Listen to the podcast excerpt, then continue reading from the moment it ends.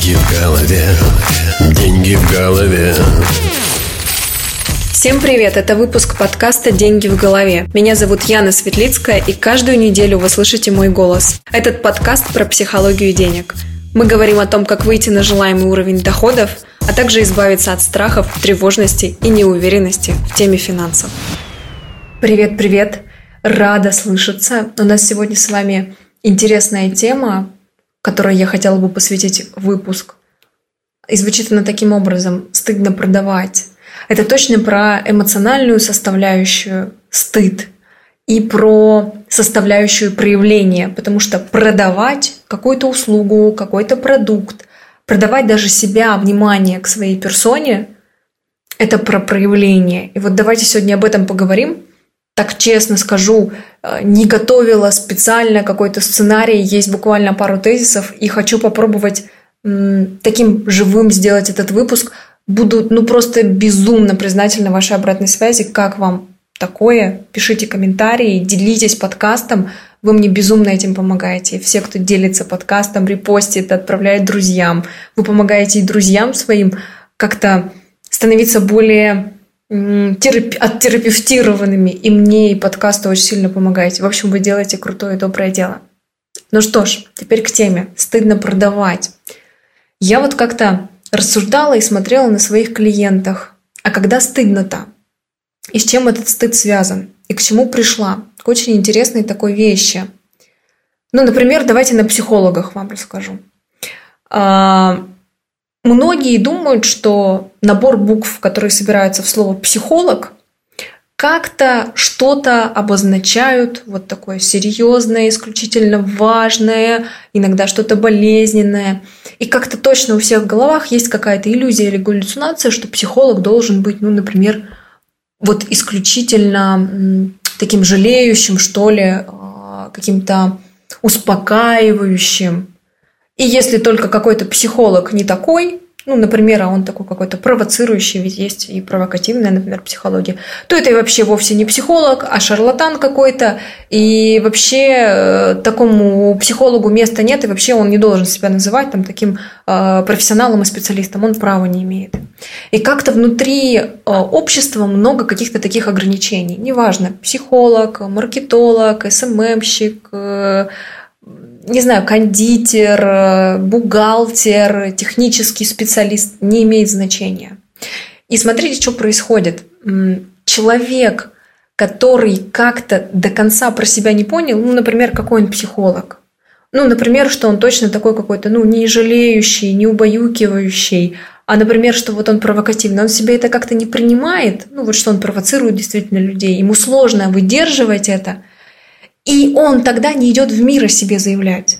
Потому что глобально он сам о себе не имеет такого твердого знания, он не имеет про себя, про свою модель какие-то опоры, сам не решил, короче, кто он как психолог. И поэтому он не идет проявляться, он не идет продавать, такой специалист. А еще поэтому он стыдится или боится выйти на стыд, потому что если он выйдет, начнет проявляться, люди его заметят, они придут и скажут, да ты вообще не психолог, ты не такой, ты должен быть другим. А он-то не знает, каким он должен быть, и он верит, что он должен быть таким. И он такой, да вообще нафиг мне это надо, это стыдно, это неприятно, и это вообще я столкнусь с этим, и мне еще это как-то выдерживать, нафиг это надо. Лучше буду сидеть без клиентов, без денег. Зато как-то такой, ну, не столкнусь с вот этим каким-то внутренним конфликтом.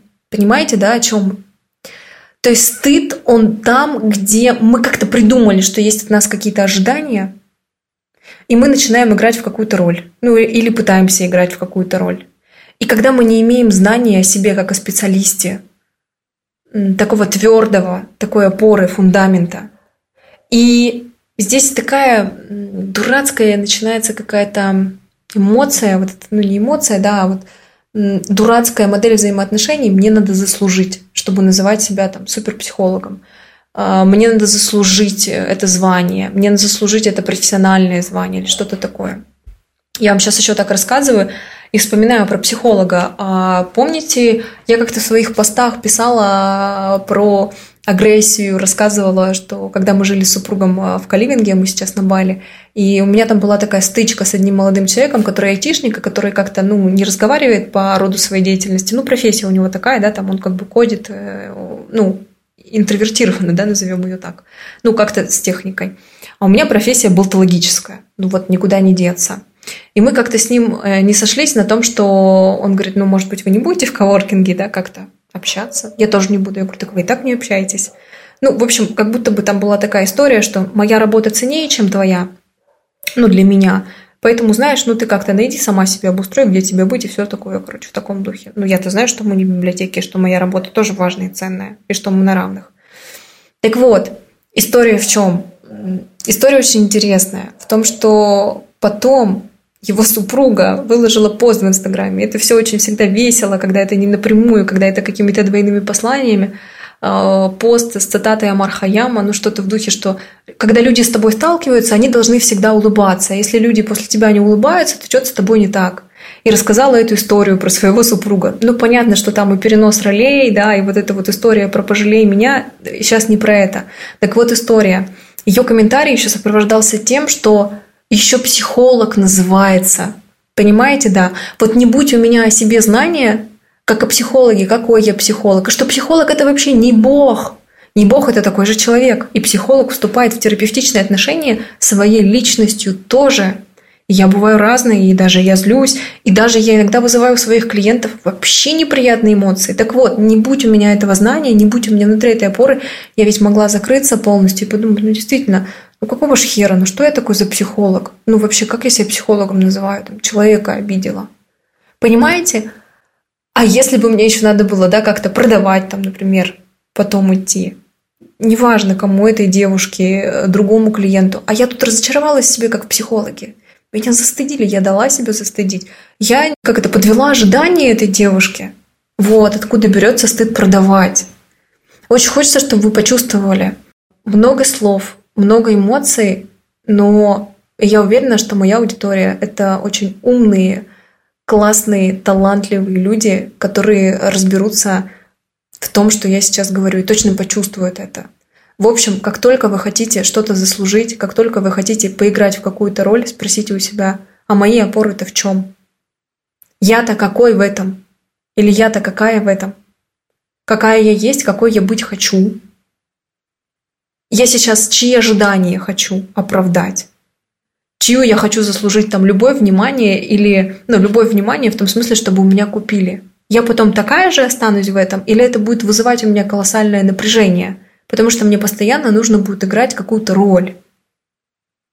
И если вам нужно будет постоянно играть в какую-то роль, а вы не такая или вы не такой, ну, например, не такой ответственный, но вы приходите на первые переговоры и такой, типа, да я все, смотрите, я и планирую, систематизирую, структурирую, в общем, пыль в глаза какую-то пустили, а вы на самом деле не такой, то потом все время будет работа там, с клиентом, особенно если это долгосрочная, ну, допустим, вы маркетолог, который, ну, не системный нифига на самом деле, но вы поиграли в системного, пустили пыль в глаза, вся работа будет строиться на напряжении, потому что она будет совершенно искусственная потому что вы на самом деле не такой. Так вот, посмотрите в своем позиционировании, где у вас есть эта искусственность, где, чему вы там, в какого персонажа вы себе такого сформулировали, который, ну, как-то точно идет в разрез с вашими ценностями, который не про вас, ну, который, как вам кажется, будет продавать, или говорят, что вот таких психологов или маркетологов любят, и вот у таких э, покупают, или что они вот такими должны быть.